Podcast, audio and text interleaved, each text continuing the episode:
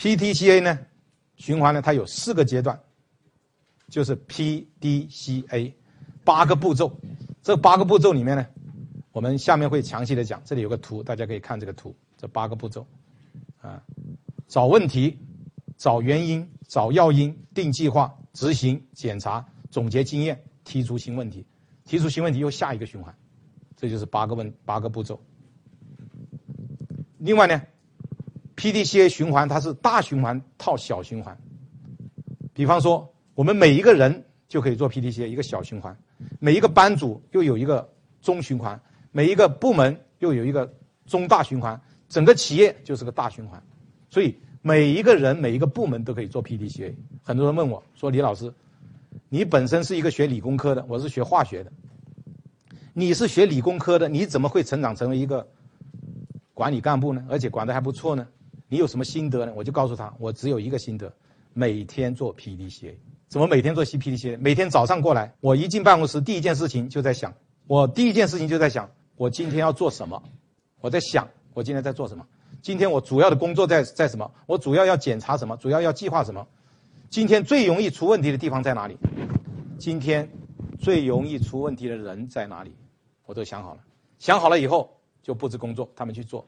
那么布置工作让部下去做，做的过程中呢，我去检查，检查什么地方呢？假设这个地方最容易出问题，我就经常到这个地方去看一看。担心这个人出问题，我就去盯他一下。每天晚上下班了，总结一下今天这个 PDC 到底做的怎么样，有没有需要改进的地方？我是每天 PDC，每天 PDC。我我每天这个 PDC，我还把它要求我的部下做。我要求呢，我每一个科长、每一个经理，给他们每个人一张 A4 纸，上面就四个格，上面写的 PDCA。我要求他们每天都要想一想，P 做了什么，D 做了什么。C 做了什么？A 做了什么？每天他们都要在那个格子上面写几句话。你做了什么？每天不能重复，重复那你就没有没有进步了。我逼了他们半年以后，我就不要他们写了，最后他们养成习惯了。